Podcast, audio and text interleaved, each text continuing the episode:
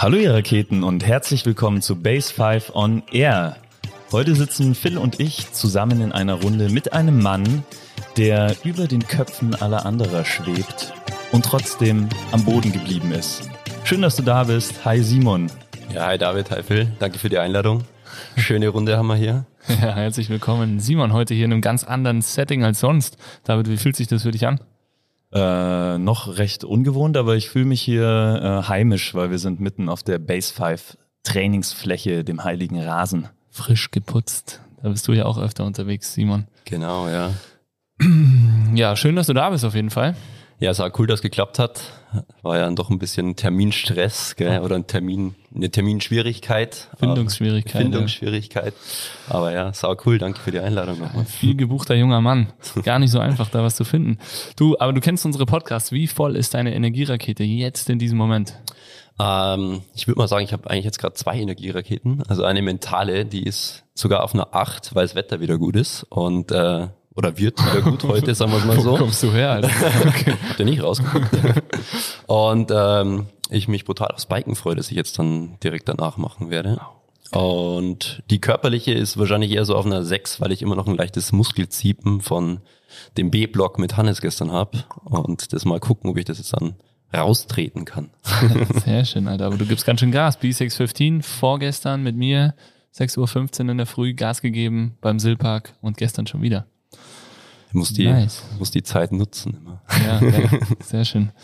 Cool. David, wie schaut's bei dir aus? Energierakete? Ähm, ich teile das heute auch mal ein, wie der Simon. Mental top. Bei einer ja, neun, würde ich sagen. Hm. Körperlich kacke. da bin ich bei einer ja, fünf, sechs. Also im, Quer, im, Querschnitt immer noch eine relativ solide 7 bis 8. So. Ja, genau. Okay, das passt. Bei dir, Phil? Sehr schön. Oh, du, ich muss sagen, ich teile es jetzt nicht ein. Ich könnte es auch einteilen. Ähm, nee, mache ich nicht. Ich bin so in Summe, glaube ich, auch eher bei einer 7. Ganz schön viel Action gerade. Wir eröffnen ja jetzt endlich den Sillpark, die Urban Outdoor Base in Kürze. Und ähm, ja, momentan ist super viel zu organisieren, aber es wird geil oder ich hoffe, es wird geil. Das ist ja immer so ein bisschen die Frage, wie es dann am Ende wirklich ist. Aber ich bin echt gespannt und dementsprechend bin ich momentan nach wie vor, so wie letzte Woche auch schon, mit dem Kopf immer bei sehr, sehr vielen Dingen zur gleichen Zeit und äh, mache alles irgendwie im Laufschritt. Dementsprechend eher eine 7 als eine 8. Konntest du dir denn auch Zeit nehmen für einen Energiespender heute schon oder hast du das noch vor? Heute, ich habe, als ich hier auf dem Weg her war, habe ich mir echt überlegt, so shit, Alter, das wird echt, also ich kann gar nicht sagen, ob ich mir heute schon eine einge einen gegönnt habe? Doch, habe ich. Doch, habe ich. Jetzt fällt er mir ein. Ich habe äh, B615 gemacht nach 5am und dann bin ich nach Hause gefahren und habe mit meiner Family, mit den zwei Kleinen und mit der Tammy gefrühstückt. Wenn auch nur kurz, dreiviertel Stunde. Dann bin ich wieder hergedüst. Das war auf jeden Fall ein richtig satter Energiespender. Und ja, jetzt schauen wir mal, was heute noch kommt. Also das hier, was jetzt folgt, ist sicherlich auch ein Energiespender. Simon, wie schaut's bei dir? Deiner kommt noch. Hast mein Energiespender, ja, ich glaube, die, die, der, der Turbolader kommt jetzt dann. Und sonst war es, glaube ich, einfach mal lang ausschlafen heute, weil in der Früh eh noch der Regen geprasselt hat und man nichts verpasst. In dieser ja, Innsbruck-Umgebung, wo man ja eh immer äh, eher ein, ein, Problem hat, was nicht zu tun. Das stimmt, ja. David, wie sieht's bei dir aus? Ähm, in der Früh war erstmal so ein bisschen Schadensbekämpfung und äh, versucht Klingt eher nach einem Hangover. ja, nee. Einen leichten Halsschmerz hatte ich. Erster Energiespender war ein Corona-Test. Äh, der war negativ. ähm, genau. Und ein Energiespender habe ich mir mitgenommen. Und das ist ein vorgekochtes Essen, was ich mir nach diesem Podcast einverleiben werde. Alter, Meal Prep. Nice. Ja. Was gibt's denn? Plan. Chili con Carne. Okay, ich dachte Kaminwurzeln und ein Stück Käse. Nee, heute ist äh, Chili Con. Okay, nice. Bevor wir weitermachen, ähm, siehst richtig gut aus, Simon. Frisch beim Friseur gewesen. Das hau ich jetzt hier mal direkt noch raus. Ganz äh, schnittigen Cut. Ganz schnittigen Cut, ja. Ähm, wir haben nämlich den gleichen Friseur, habe ich gestern erfahren. Vorgestern. Gestern. Gestern war Gestern war Ja, genau. Der Ryan schneidet unsere beiden ha äh, Köpfe, Frisuren.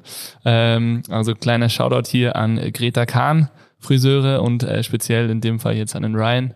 Ähm, zwei ganz verschiedene Haarbrechte.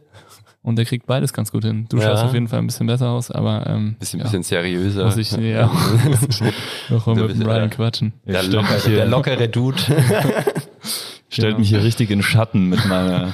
Ja, deiner ich, Mähne. wir könnten dir die Visitenkarte geben. Der macht auch Bärte. Oh, das ist gut. Bärte und eine Dauerwelle Welle noch Dauerwelle da. wäre, ja. Dauerwelle wäre meine Frisur. Da ist er auch ganz gut, habe ich gehört. Ja. Okay. Hat er mir auch schon empfohlen, aber da müsste ich es wahrscheinlich auch so lang wachsen lassen wie du und diese Phase wird schwierig. Und ich glaube, viel Chemie reinkippen, Socken werden, so wie bei ihm. Simon, äh, stell dir vor, nee, machen wir es so. Lehn dich zurück. ist ein bisschen schwierig. Ja, aber ich stimmt, wir hocken auf, wie es geht. auf Hockern. Nicht zu weit. Ich mach's mental, ich lehne mich mental zurück. Ja, genau. Lehn dich mental zurück, setz dich bequem hin, schließ deine Augen und beschreibe einen Genussmoment in ungefähr 60 Sekunden, der dir vor deinem geistigen Auge erscheint. Ja, Genussmoment fällt mir jetzt eigentlich gerade so der letzte große ein. Es war am Gardasee letzte Woche, wo ich in meinem Gurtzeug vom Paragleiter sitze. Und äh, das ist ja ein sehr bequemer Sessel und fliegt also von Monte Baldo raus Richtung See. Und da ist dann immer doch ein paar Minuten Zeit, wo es sehr ruhig ist, wo man einfach nur den See beobachtet, die anderen Vorflieger vielleicht, die Kitesurfer vielleicht noch und man einfach das alles wirken lässt und einfach mal richtig abschaltet. Das würde ich jetzt mal sagen, ist so der letzte große Genussmoment, den ich jetzt hatte, der mir richtig gut gefällt. Boah, Alter. Dem Phil stellst Ja, schon Wieder die Haare aufgestellt. Ey. Jede Woche das gleiche. Ja, mega. Das klingt ja hervorragend, Simon. Monte Baldo, Gardasee, allein da kriege ich schon Gänsehaut, würde ich auch gerne mal wieder hin und dann auch noch das Ganze aus der Vogelperspektive. Wer bist du und was machst du? Klär uns doch mal auf. Ja, bin der Simon, äh, 30 Jahre alt, Wahl-Innsbrucker äh, und Wahl-Österreicher, glaube ich, seit zehn Jahren jetzt gut oder elf Jahren schon. Ähm, der David hat schon gesagt, irgendwie mein, mein Leben ist äh, bisschen flugorientiert, die Luft. Abgehoben. abgehoben. Und äh, bei mir dreht sich eigentlich alles seit Kindesalter ums, ums Fliegen. Also angefangen mit dem Gleitschirmfliegen. Ähm, das hat dann einen sehr großen Stellenwert in meinem Leben übernommen. Äh, dann ein bisschen in das Fallschirmspringen gegangen. Also auch wieder eigentlich was mit Fliegen zu tun hat. Bisschen, bisschen schlechtere Flugleistung, sage ich jetzt mal, aber trotzdem fliegt man irgendwie ein bisschen. Und jetzt zu guter Letzt äh, ging es dann in die etwas weniger freie Fliegerei, aber in die sehr große Fliegerei, ins, ins Airline-Business, ganz frisch als Co-Pilot. Und somit ist jetzt Beruf, Beruf und Freizeit eigentlich mit Fliegen gefüllt. Wow.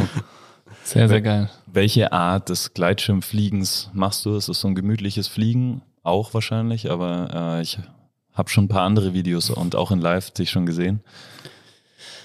Ja, das äh, Gleitschirmfliegen ist halt eh von sich aus super, super vielfältig und ich sage jetzt mal, betreibt da eigentlich alle Facetten, aber natürlich hat man ja immer so seine Vorlieben und das ist bei mir dann schon der, der Kunstflug oder Acro-Paragliding, wie man das auch nennt, hat aber nichts mit dem alten Agro Berlin zu tun, sondern kommt von, von Akrobatik. Ähm, und das ist eigentlich, ja, wie Slopestyle mit den Skiern oder Dirtbiken mit dem Fahrrad, ist das quasi Freestyle mit einem Paragleiter in der Luft. Etwas mehr Airtime. Kannst du, könntest du da ganz kurz mal beschreiben, was man da so macht und wie viel, wie viel G so auf deinen Körper wirken, während du da fliegst?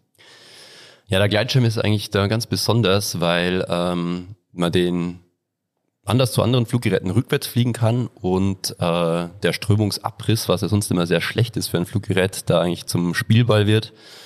Und dann ist es ja auch ein großes Pendel, das heißt, man kann sich eigentlich vorstellen, wie wenn man ein Pendel durch die Gegend schwingt, das könnte man alles mit dem Paragleiter auch machen. Und natürlich rückwärts fliegen oder nur eine Seite rückwärts fliegen lassen und somit kann man da Spins und Flips und Drehungen machen die äh, natürlich alle so nach gewissen Regeln funktionieren, dass es auch ein Manöver ergibt, dass es nicht einfach ein wildes Rumgereise ist, was vielleicht für den einen oder anderen Zuschauer erstmal so aussieht. Und da es halt einfach ein Fluggerät ist, hat man dann doch relativ viel Fliehkraft oder Gehbelastung. Und so beim Überschlag, da hat man dann schon mal bis zu 7 G in den Spitzen. Also da zieht es dann schon mal gut die Mundwinkel nach unten. Danach wieder nach oben, Dann wieder natürlich. nach oben. 7G hast du gerade gesagt. Genau. Das ist ja hardcore. Crazy. Ja, da kommen wir gleich zum, zu einem wichtigen Aspekt vielleicht dafür. Also das kannst du uns jetzt beantworten. Wie kommst du zur Base 5?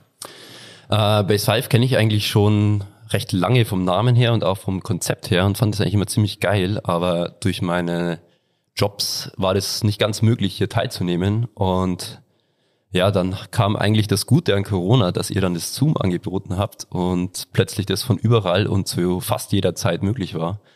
Und das war eigentlich so der, der Einstieg, ja, wo ich dann gesagt habe, geil, jetzt, jetzt mache ich das mal. Und dann bin ich jetzt eigentlich auch gleich, wie du ja schon gesagt hast, am Anfang ein bisschen hängen geblieben drauf, weil ich äh, glaube, so fit in dieser Art von Sport noch nie war, wie jetzt gerade. Und bin da schon ein bisschen süchtig gerade. Süchtig gleich, das ist ja mega. Schön zu hören. Also das Gute an Corona war für dich die Base 5 online. Mega geil. Genau, genau. Sehr schön zu hören. Das heißt, du kannst das letztendlich von überall aus machen. Genau, was natürlich äh, genial ist, ne? weil kein Fitnessstudio kann man mit einpacken. Und der ist schon hier zwei Bänder, eine Rolle und ein iPad und zack geht's dahin. Geht's dahin. Ja, wir hatten äh, die Session, ich weiß gar nicht, ob ich das hier im Podcast schon gesagt habe, ist auch egal, ich sag's nochmal. Eine Session, da warst du aus Hongkong mit dabei. Genau. Die Helena, Shoutout hier, aus Athen und der Stecher David aus Innsbruck. Also eine geile. Multi- Multikulti-Session. und der Hannes aus der Base natürlich. Also richtig geil.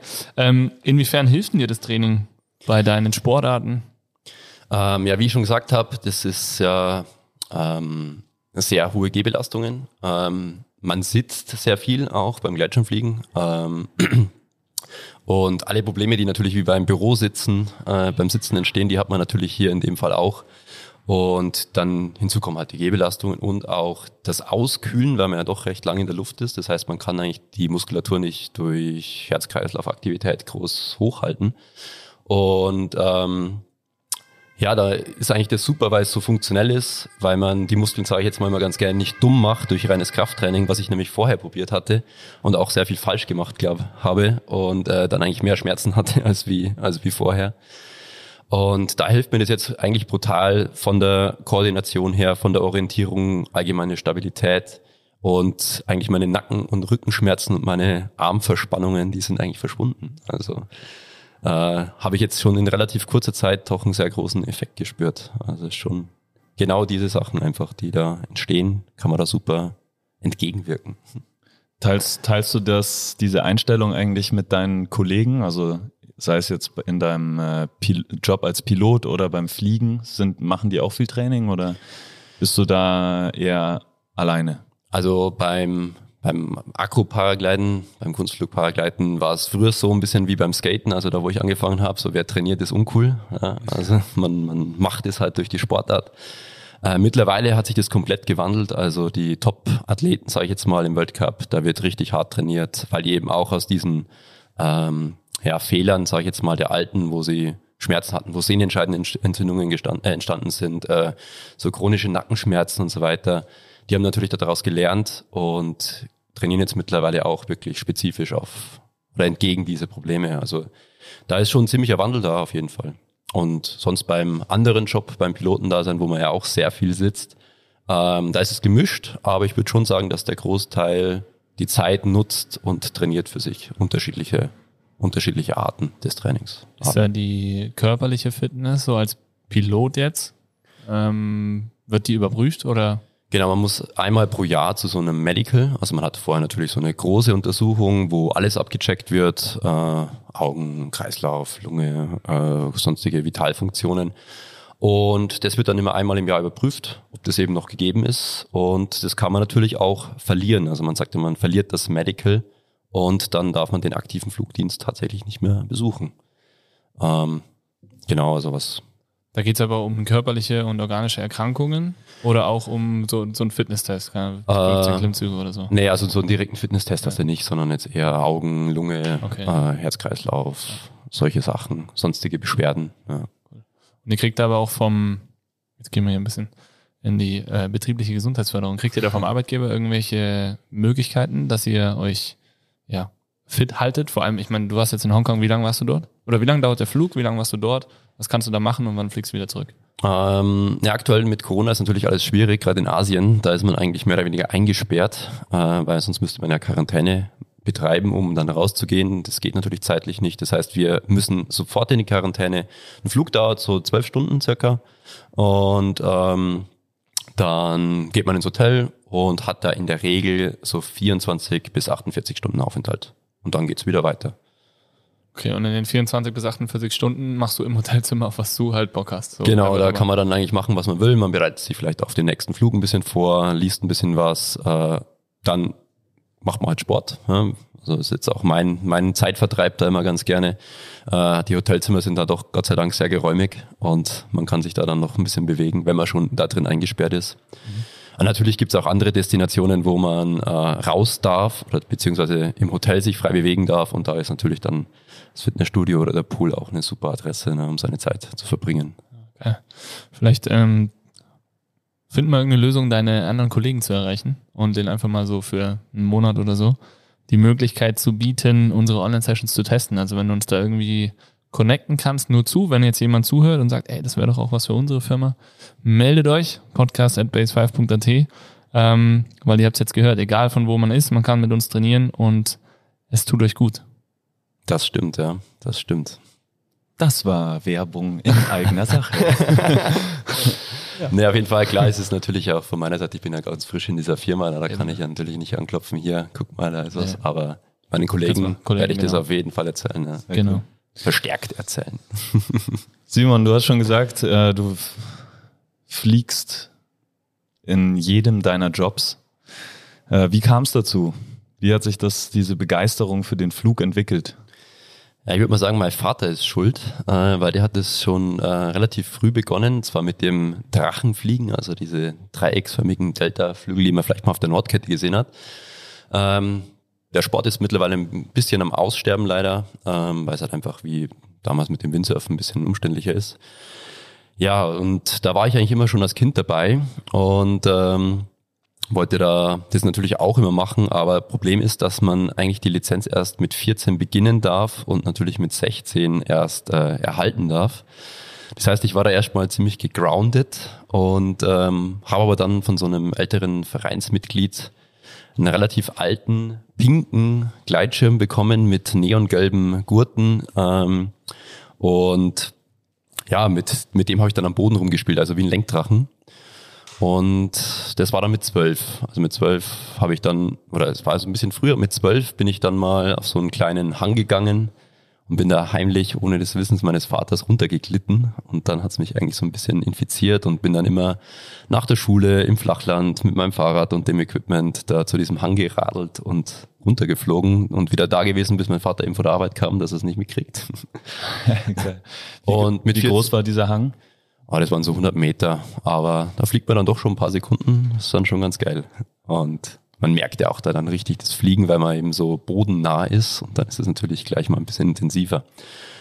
Ja, und dann ging es irgendwann mal in Urlaub ins Zillertal und da habe ich dann die Lizenz begonnen. Und dann ging es eigentlich los. Und da habe ich gesagt, ja, irgendwie so mit, mit 15, 16 hat sich dann alles nur noch ums Paragleiten gedreht. Da habe ich gesagt, da will ich Profi werden.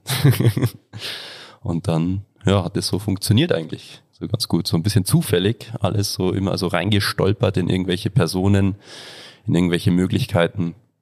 Und ja, dann war ich plötzlich am Aachensee, da als Kameramann und Tandempilot gearbeitet und dann irgendwann mal zum Fluglehrer gegangen. Krass. Bist du auch selber Wettkämpfe geflogen? Ähm, ja, ich bin eigentlich dann relativ bald, nachdem ich nach Österreich gegangen bin, ins Wettkampfbusiness eingestiegen, also in das Kunstflug, Aerobatikfliegen. Am Anfang eher ziemlich schlecht, sage ich jetzt mal. Ähm, habe mich da 2010, glaube ich, war es, ähm, für den World Cup qualifiziert. Äh, bin dann Vorletzter geworden beim ersten. und ähm, ja, das ging dann eigentlich immer weiter, habe da eigentlich nicht die Motivation verloren. Und ich glaube, mein bestes Ergebnis waren so zweimal inoffizieller deutscher Meister, da komme ich gleich dazu. Äh, der vierte Platz im World Cup und zehnter Platz bei den World Air Games in Dubai, bei den Olympischen Spielen des Fliegens sozusagen. Wow. Ja, äh, inoffizieller deutscher Meister, leider, weil die Sportart Acro-Paragliden in Deutschland verboten ist. Verboten? Ach was? Ja, man darf nämlich mit Luftsportgeräten keinen Kunstflug betreiben.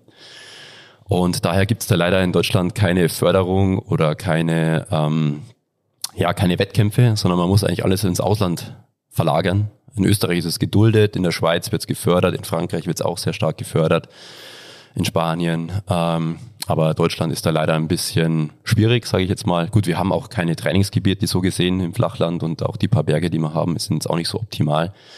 Aber leider ist dann diese Sportart eine inoffizielle Sportart für mich sozusagen. Krass. Aber du darfst, also wenn dich jetzt von unten jemand sieht, wie du oben irgendwie Akro fliegst, kann dich da jemand strafen, anzeigen? Rein theoretisch, ja, praktisch passiert es eigentlich nicht. Ja, es ist dann auch so eine Equipmentfrage, weil so ein Fluggerät muss ja eine gewisse Zulassung haben und äh, ein Kunstflugleitschirm hat eben so ein Flugverhalten, das nicht zulassungsbar ist. Also das hat ein bisschen mehr Dynamik, Aggressivität, wenig Sicherheitsreserven. Okay. Und äh, daher sind die auch nicht zulassbar und das ist dann auch wieder in Deutschland natürlich ein Problem. Also eigentlich eine kleine illegale Sportart sozusagen. Auf dem Papier. Ah, okay. Aber sehr verbreitet und äh, mittlerweile akzeptiert. Und ähm, da tut sich jetzt auch gerade wieder was. Also man ist jetzt gerade wieder in Initiative, dass man das beim Luftfahrtbundesamt in Deutschland vielleicht doch noch ändern kann. Gibt es da wie so einen Verband, oder in Deutschland? In Deutschland gibt es einen, einen großen Verband, den DHV, Deutscher Hängegleiterverband, für den ich auch immer noch arbeite und auch lange Zeit hauptberuflich gearbeitet habe. Und die kümmern sich da eigentlich um solche Angelegenheiten, genau. Also die vertreten die Piloten in diesem großen Luftpool, den wir in Deutschland auch haben. Mega, also so wie letztendlich bei anderen großen oder Sportarten auch. Genau, genau. Cool. Jetzt hast du schon gesagt, ähm, also die, die Sicherheitsreserven beim Akkufliegen sind relativ gering. Was heißt denn das? Also Sicherheitsreserven sind eigentlich sehr hoch. Äh, die Sicherheitsreserven gering sind jetzt auf diese, sagen wir mal, passive Geräteverhalten, ähm, auf, auf passive Geräteverhalten. Sprich, so ein Gleitschirm kann ja einklappen, es kann zum Strömungsabriss kommen und da hat der einfach etwas mehr Dynamik. Das heißt, man muss als Pilot immer aktiv dabei sein. Also der Schirm macht einfach immer genau das, was du ihm sagst und ähm, dann natürlich auch, wenn du was falsch machst, dann macht er das natürlich auch. Und daher ja, hat der eher was für den erfahrenen Piloten und Einsteigergeräte. Die haben sehr viel passive Sicherheit. Das heißt, wenn man auch keine Ahnung hat und einfach alles loslässt, dann repariert das eigentlich der Gleitschirm wieder. Und man fliegt daher extrem sicher. Ähm, ansonsten das ganze Risiko beim, beim Akkuparagliden äh, ein Kollege von mir hat neulich gesagt, es ist eigentlich eine der sichersten Adrenalinsportarten, die es gibt. Also gar nicht extrem oder Risikosportart würde ich jetzt gar nicht so sehr definieren, sondern eher als, als Adrenalinsportart, weil es einem da einfach sehr, sehr viel gibt. Äh, wenn man trainiert, hat man, oder allgemein beim Fliegen, beim Akrobatikfliegen hat man bis zu zwei Reserveschirme dabei. Mittlerweile geht der Trend sogar zum dritten. Also da hat man auf jeden Fall alles Mögliche an, an Schirmchen, die man noch rauswerfen kann, wenn was schief geht. Man ist in großer Höhe, das heißt, man hat auch den großen Faktor Zeit noch. Gerade wenn man was Neues probiert, dann geht man natürlich in die größte Höhe, die man erreichen kann. Und dann hat man noch das Wasser und deswegen auch der Gardasee. Das heißt, wenn was schief geht und der Reserveschirm nicht ganz öffnet, dann ist man immer noch so langsam, dass man, wenn man ins Wasser geht, das Ganze auch noch unbeschadet ähm, übersteht. Und somit hat man eigentlich, oder kann man sich selber da sehr, sehr viele Sicherheitsnetze einbauen. Klingt Trotzdem, so, als würdest du das so deiner, deinen Großeltern oder deiner Mama, aber musst du wahrscheinlich nicht erklären. So. Super easy und total entspannt. Klar kann was schiefgehen, aber es ist natürlich auch immer so ein mentales Ding. Ja, ähm, meine persönliche, äh, mein, mein persönlicher Weg dahin ist eigentlich immer, dass ich versuche, ähm, ein, ein vielleicht oder das geht schon irgendwie ausmerze, sondern mir das eigentlich vorher so zurechtlege, es vorher Metall trainiere, am Boden trainiere, dass ich es dann eigentlich nur noch abrufen muss. Klar hat man immer noch eine unbekannte Variante dabei und klar geht auch mal was schief, aber ähm, so ein Harakiri, wie es halt gern mal in den Medien dargestellt wird, in diesen Sportarten, das sind alles Verrückte.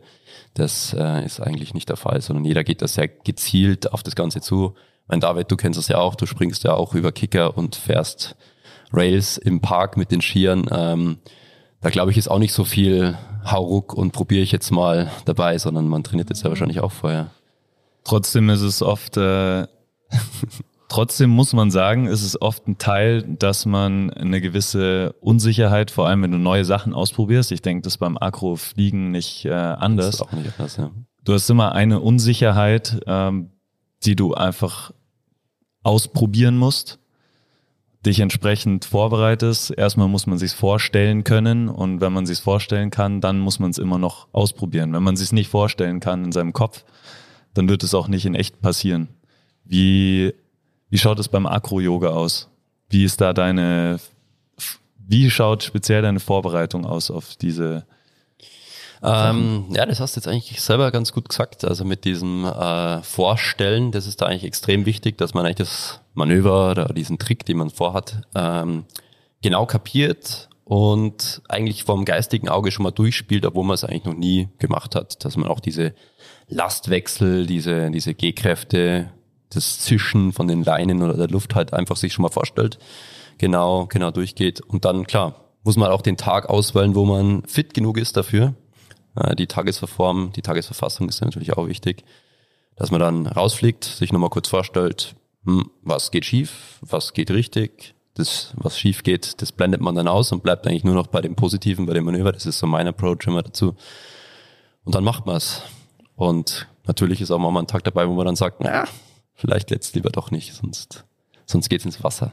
sonst geht's ins Wasser. Wie, wie schaut denn so ein Rettungsschirm aus? Also wie funktioniert das? Ähm, Du hast gesagt, es gibt manchmal zwei oder drei sogar. Mhm. Du schmeißt den ab oder also beschreib mal, wie das, wie das abläuft und wie sich die Flugbahn vor allem verändert. Ähm, also es gibt da unterschiedliche Varianten. So das meisten verbreitet ist eigentlich so wie diese alten Militärfallschirme, ja, so eine Rundkappe oder vielleicht auch ein bisschen eckig. Einfach so ein Stück Tuch mit Leinen unten dran, wo sich die Luft drin sammelt.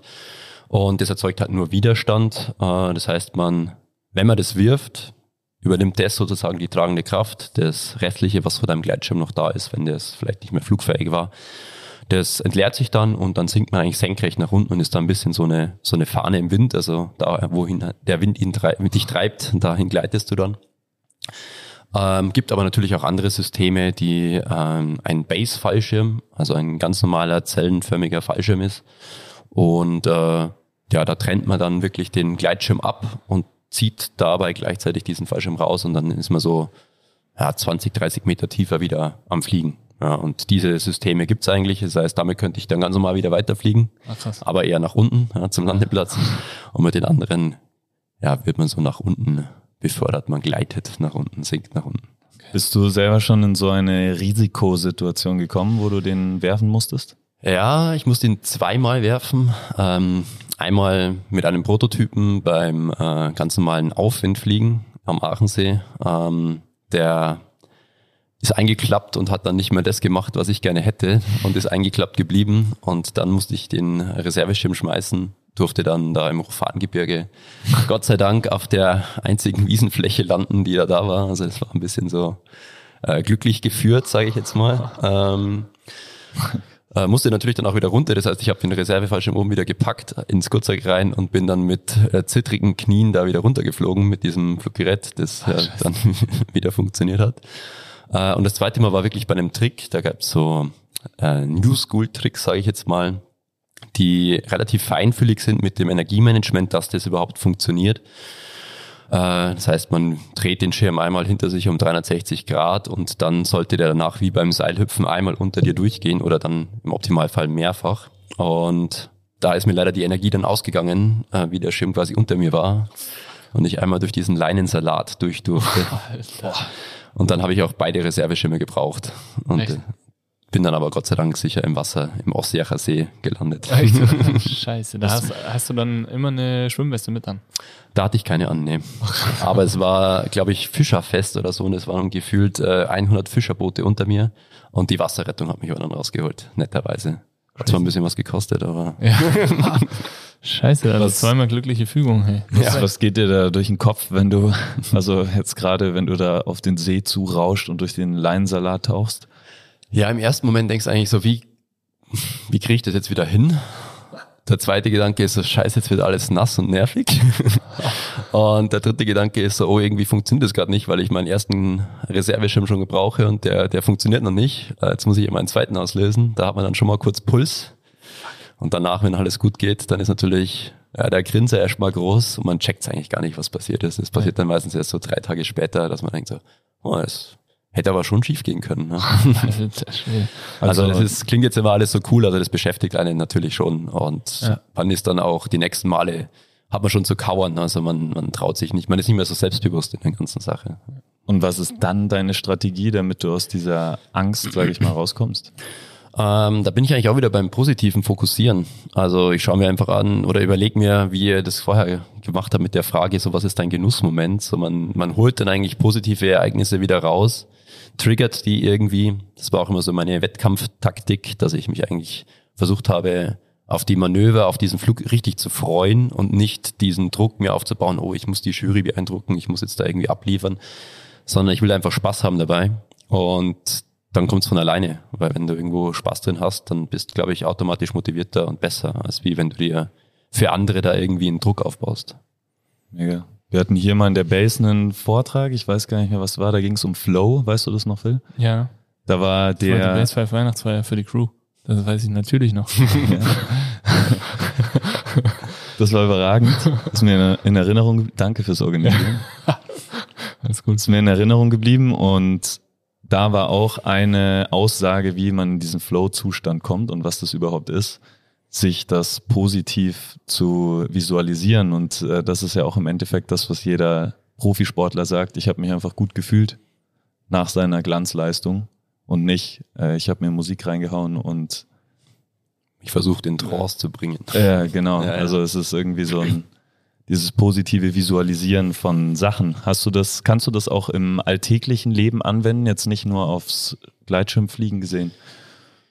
Ja, ich glaube, das äh, kann ich ganz gut. Das äh, führt natürlich dann oftmals auch zu Konflikten mit der Family, ja, weil ich äh, dann gewisse Streitereien eher ausblende und sage, ja, so wichtig ist das jetzt gar nicht. Ja, wieso, wieso ist das jetzt ein Thema? Ähm, und äh, ja, kann dann doch eher oftmals das Positive sehen und das Negative eher ausblenden. Ähm, das ist schon eine Gabe, die mir persönlich hilft, was natürlich im Umfeld manchmal ein bisschen schwierig ist, dann, weil es nicht jeder so nachvollziehen kann, äh, wie man da jetzt so stressfrei das Ganze angeht auf einmal. Ja, aber das war eigentlich schon, oder ist eigentlich so mein, bisschen mein, mein, mein Tool, das ich quasi ins normale Leben übertrage. Ja. Krass. Finde ich äh, übrigens richtig gut, dass du das jetzt hier angesprochen hast, David. Harald Philipp war das nämlich, ähm, der hier bei uns zum Vortrag da war. Und äh, das wäre auch spannend, den mal hier zu haben. Und ich fände es super spannend, mal so eine Art ja, Podiumsdiskussion mit Eindrücken zu haben, sportartübergreifend, weil gerade so dieses Flow-Gefühl, egal ob in der Mhm. Luft, auf dem Rad, im Wasser, keine Ahnung, äh, beim Klettern an der Wand, sowas, das wäre eigentlich super, super spannend, wenn wir mal sowas schaffen könnten zu organisieren, dann dich da hätten, den Harald eben da hätten. Also fände ich richtig cool. Headlay vielleicht noch. Müssen wir uns aufschreiben. Auf jeden Fall. Gibt es auch ein super Buch von Flo Early aus äh, Innsbruck, Flo, Lust am ja, Risiko. Genau. Der beschreibt es auch sehr, sehr gut. Auch wie man mit Angst und Risiko eigentlich umgeht. Ja, was Ja. gut, was schlecht ist, sehr zu empfehlen. Schreiben wir auch Super gleich auf. spannend. Hauen wir euch auch in die spannend. Shownotes, dass ihr das Buch gleich auch lesen, kaufen und lesen könnt. Cool. Wenn wir jetzt nochmal so auf diese positiven Momente eingehen, die du beim Fliegen erlebst, vielleicht einmal kurz aus meiner Sicht. Ich bin einmal mit dir mitgeflogen, das war relativ spontan, da hast du mich gefragt, hey, hast du nicht Bock, nächsten Donnerstag das mal auszuprobieren? Ich hatte übelst Bock und habe gleich auch noch gesagt, äh, können wir auch Speedgliden machen und äh, sonst was. Äh, da hast du mich dann ein bisschen gebremst, zum Glück. Beziehungsweise du hast es dann ein bisschen eingebaut. Der Moment war dieser, wir sind da noch ein Stück hochgehiked. Du hast mich fairerweise die Sachen schleppen lassen, da nach oben. Kleines Warm-up gemacht. Und äh, dann muss ich sagen, du hast es mir nicht geglaubt, aber ich war da schon relativ nervös vor dem Start. War dann erstaunt, wie krass schnell dieser Moment des Abhebens geht. Also das waren drei Schritte und dann waren wir in der Luft.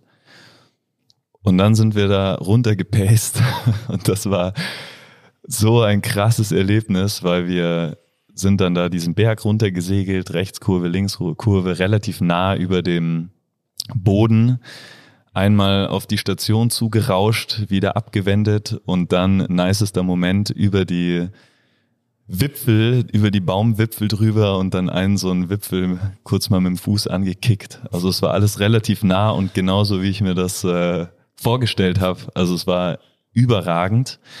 Ähm, und dann anschließend da durch die Lüfte geschwebt und da hast du mir die Leinen übergeben. Ich durfte ein bisschen steuern, da muss ich sagen, ist mir schon auch mulmig zumute gewesen.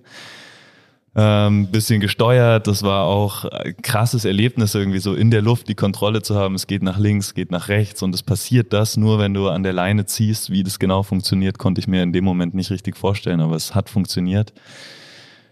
Ja, und dann sind wir da, genau, dann Ansage von Simon. Hast du Bock, so einen kleinen Looping zu machen? Oder Steilspirale oder was das war? Und da kannst du ja auch nicht Nein sagen, musst du irgendwie auch Haltung bewahren. Kannst du schon. Äh, es gibt auch ein YouTube-Video, frage ich dann, wo ich, äh, nicht YouTube, äh, ein GoPro-Video, wo ich frage, äh, wo ich denn hinkotzen soll, wenn es nötig ist. Geil, Mann. Auf jeden Fall Steilspirale und da, wie du gesagt hast, zieht einem die Mundwinkel nach unten, ganz krasses Gefühl und dann Landung, Boden geküsst. Aber das war ein Erlebnis.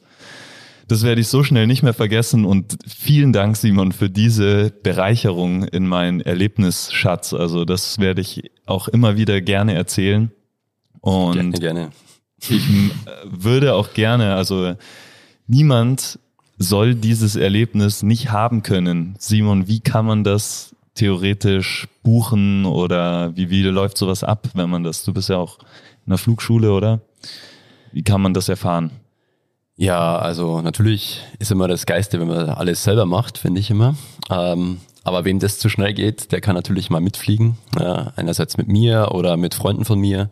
Das geht in Innsbruck ganz einfach, also in den umliegenden Gebieten hier. Die, äh, die Jungs sind äh, über die Internetseite flyme.at erreichbar.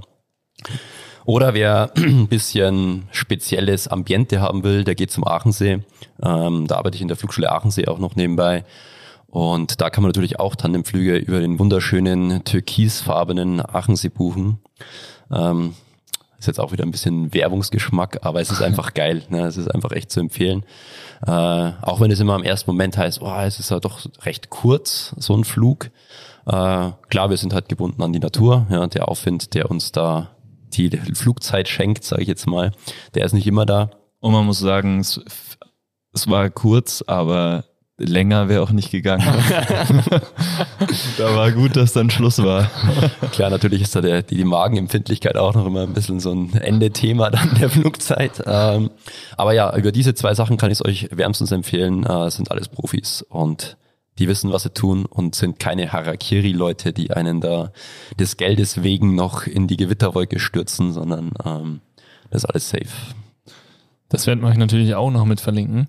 Ähm, schaut so ein Flug dann immer so aus, wie der David ihn gerade beschrieben hat, oder war das schon so ein Special David-Flug? Also wir lassen das immer die, ähm, die Passagiere entscheiden. Also am Anfang beginnt es immer recht gemütlich. Dann, wenn sie fliegen wollen, dann gibt man ihnen halt mal die Steuerleinen und dann dürfen sie mal ein bisschen Kurven fliegen. Ähm, und ja, wenn dann die Lust nach Achterbahn ist oder man schon merkt, der hockt da jetzt ein bisschen, oder der oder die hockt da ein bisschen gelangweilt drin, ja, weil man vielleicht ist falsch eingeschätzt, aber dann fragt man auch mal ja, ein bisschen Achterbahn fahren. Äh, und dann merkt man schon, ist die Stimme dann sehr äh, extrovertiert, dann kann man natürlich das machen. Wenn es eher zögerlich ist, dann lasst man es lieber. Äh, auch aus dem Hintergrund, dass man vielleicht danach irgendwas putzen müsste. aber ähm, ja, im Prinzip kann man das schon sagen, könnte man das so wie mit dem David mit jedermann auch machen. Cool. Aber natürlich auch der gemütliche Sightseeing-Flug. Alles möglich. Ja, das ist alles möglich. Äh, diese Mageninhalt-Geschichte ist da schon mal vorgekommen im Flug. Äh, bei mir einmal ähm, mit der Frau von einem äh, Kollegen. Die hat dann auch mal so einen längeren Flug. Ich glaube, wir waren eine Stunde im Aufwind unterwegs und da ist natürlich dann so ein bisschen wie ein, die Luft wie so ein Whirlpool. Ja, mal geht's rauf, mal geht's runter, mal sprudelt's sozusagen. und man wird da ein bisschen durch die Gegend geschüttelt. Ähm, das war dann kurz vor der Landung, äh, hat sich dann der Magen doch gesagt, Alter, das, das behalte ich jetzt nicht. und dann hat man Glück, entweder geht zeitlich vorbei, aber wenn man das so klassisch äh, versucht aufzuhalten, dann ähm, ist es eher wie ein Rasensprenger. also, dass du dann schon als Flug, Fluglehrer auch was davon. ja, da habe ich dann auch was davon. Genau. Shit. Jetzt hast du eben gesagt, ähm, du bist ein Fan davon, es alleine auch zu machen, statt mitzufliegen. Wie läuft das ab? Also wie schnell kann ich, darf ich selber fliegen? Ähm, man fliegt eigentlich vom Tag eins. Also wenn man jetzt so einen Kurs macht, dann kriegt man quasi eine kurze Einweisung, ähm, kriegt das Equipment erklärt und dann beginnt man erstmal auf der Wiese. Das verwendet man dann eigentlich wie ein Lenkdrachen, das Fluggerät. Ja, füllt es, bringt es zum Steigen, äh, lernt es ein bisschen am Boden zu handeln, zu steuern. Und dann geht man an den sogenannten Übungshang. Das ist ein kleiner Hügel, ähm, so meistens bis 100 Meter hoch. Und dann fliegt man. Ja, da hat man dann zwei Lehrer dabei, die helfen einem über ein Funkgerät natürlich, sagen einem quasi wie eine Fernsteuerung über die Stimme an, was man machen soll am Anfang. Und nach ein paar Flügen von dem kleinen Hang geht's dann schon nach oben in die Höhenflugschulung. ähm, und dann startet man eigentlich so mit 300, 400 Meter Höhenunterschied und da ist man dann schon mal 10 Minuten unterwegs und fliegt dann so seine 40 Flüge, also nicht Flugstunden, sondern 40 Flüge ab, mal von noch höher, macht da gewisse Trainingsinhalte wie so leichte Extremflugzustände, also so Absturzsimulationen, die aber, wo man sieht, sehr harmlos sind. Und ja, da macht man eine Prüfung in der Theorie und Praxis und zack ist man Pilot. Alter, so schnell geht das. Also zeitlich gesehen ist natürlich immer Wetterfrage, aber ja. wenn man Glück hat mit dem Wetter, sage ich mal, schafft man es in drei bis vier Wochen. Wie bei einer Airline, oder? Also, also Geil. ein bisschen mehr, mehr graue Haare. Und du bildest auch da aus dementsprechend. Also du bringst einem das Fliegen bei, könntest dem David das Fliegen beibringen. Ich könnte dem David das Fliegen beibringen. Mittlerweile habe ich mich zwar auf Fortbildungen spezialisiert, ähm, mache da quasi wie so ÖMTC, ADAC Fahrsicherheitstrainings mit dem Gleitschirm Krass. und äh, nur noch in die Manöverschulung sozusagen gegangen. Aber ich könnte es auch noch machen. Ja. Cool. Ich glaube, ich habe es nicht verlernt, die Einsteiger zu schulen. Sehr geil. Spannend, spannend auch das. Hast du das nicht äh, auf deiner jährlichen Ich lerne was Neues Liste? Ja, auf jeden Fall. Ja. Dieses Jahr war es Motorradfahren. Nächstes Jahr wird es entweder Biken oder Fliegen. Guter Plan. Alles gute Sportarten. Ja, man muss da finanziell ein bisschen aufpassen, aber man sich da nicht Dass man sich auch keinen Sport-Burnout oder Freizeit-Burnout holt, weil man dann nicht mehr alle Sachen machen kann. Das ist schwierig, genau. Das ist das große Thema, glaube ich, auch in Innsbruck. Du hast ja eben schon gesagt, so in einer Stadt, wo du halt alles machen kannst. Äh, wann macht man was? Und kostentechnisch, ähm, wenn man jetzt so einen Flugschein macht, was muss man da rechnen? Kannst du da, kannst du das so Pi mal Daumen mal, mal überreißen? Equipment ähm, Klar ist jetzt äh, ist einfach eine Flugsportart, die wie alle nicht nicht sehr billig sind leider. Ähm, aber wenn man jetzt mal so sagt, eine solide Ausbildung kostet ungefähr zwischen 1.800 und 2.000 Euro.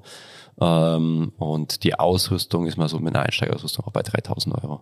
Okay, also Was man natürlich dann auch, die Lizenz ist lebenslang gültig und der Gleitschirm, wenn man pfleglich damit umgeht, dann hat man es eigentlich auf jeden Fall mal fünf Jahre.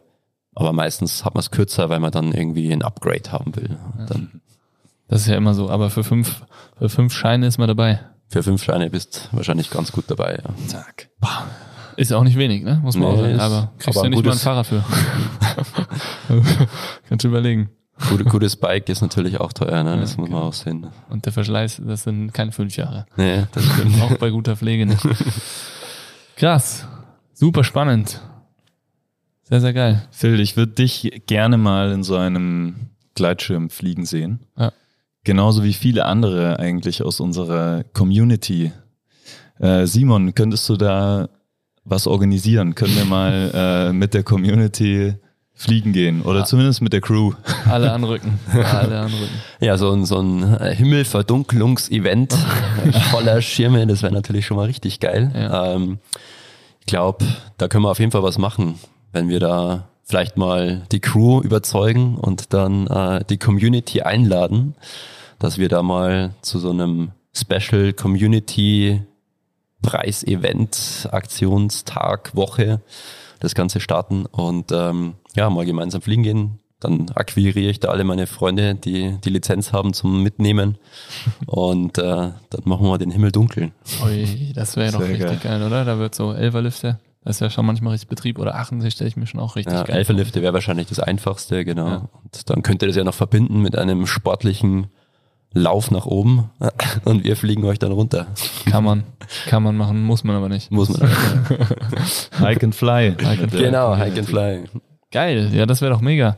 Das passt ja eigentlich perfekt zu unserer Action Week, die wir mit dem Dauerwellen Michel besprochen haben, oder? Das ja. wäre doch perfekt. Also ich glaube, die ersten zwei Septemberwochen wird man das versuchen irgendwie zu integrieren, wenn du und deine Jungs und Mädels da Zeit haben. Genau. Dann wäre das grandios und dann können wir die Crew ist, glaube ich, on fire. Das, das brauchen wir darüber, brauchen wir nicht drüber reden, oder? Also denke ich jetzt mal. Und die Bock. Community reißt mal mit. Und die Community hat sowieso immer Bock auf alles. Also das äh, Base 5 Community, also ersten zwei Septemberwochen wird geflogen, wenn alles läuft. Und wenn nicht, dann wettertechnisch müssen wir halt dann auch schauen, dass wir da einen anderen Termin finden. Aber auf jeden Fall wird geflogen. Sehr, sehr geil. Das wäre doch mega. Dann heben wir ab, die Rakete.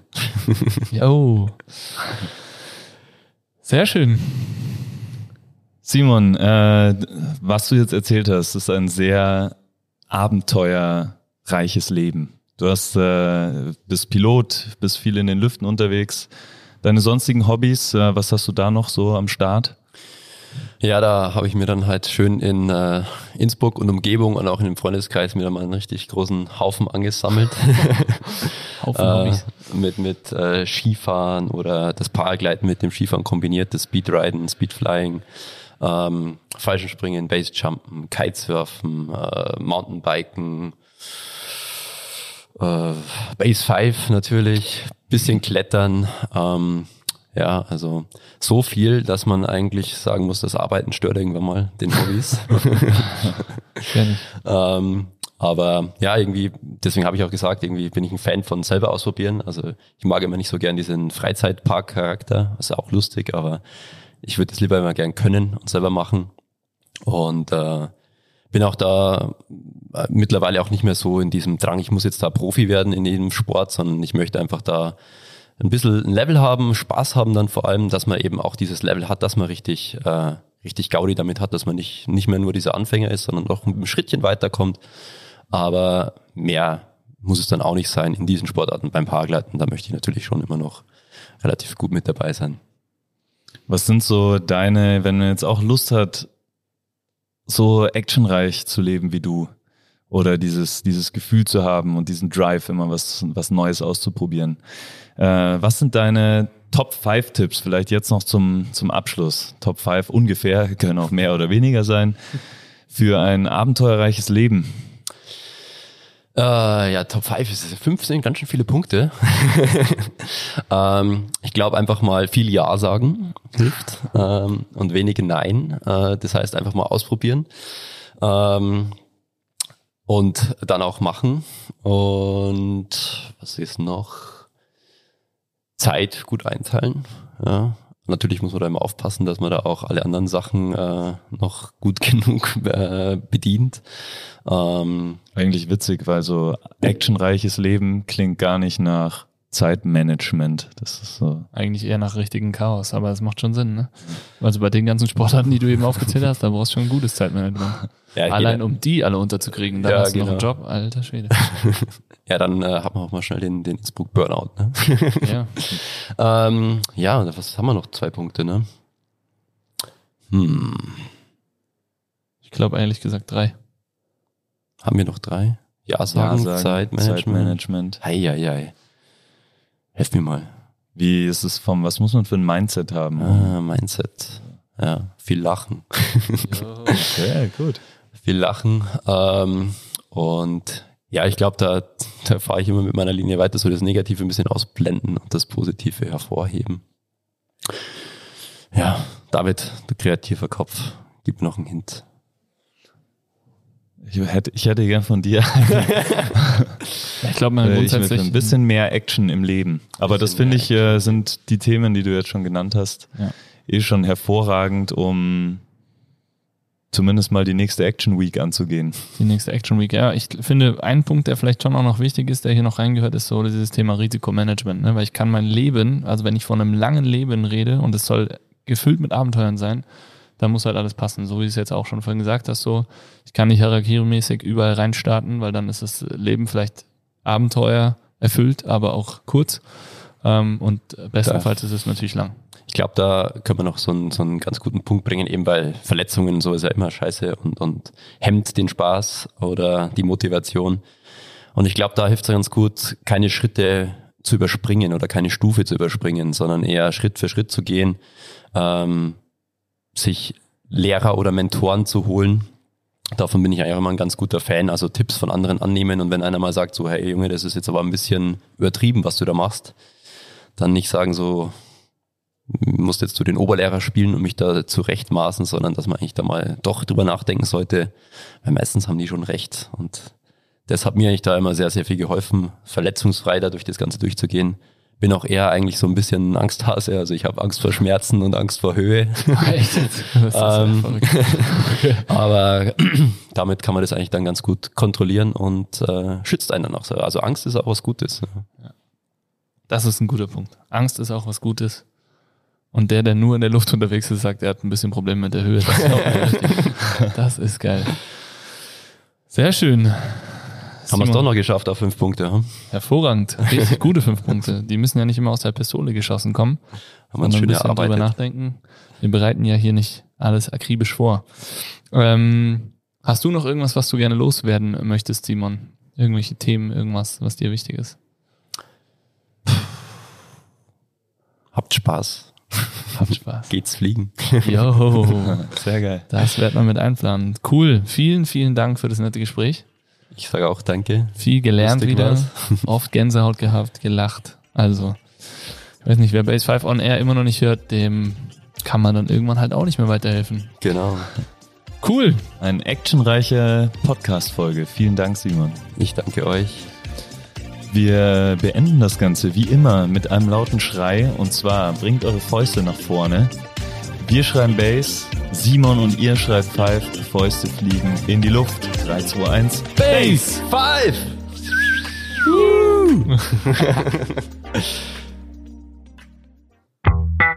Dieser Podcast wird produziert von Stokesix.com.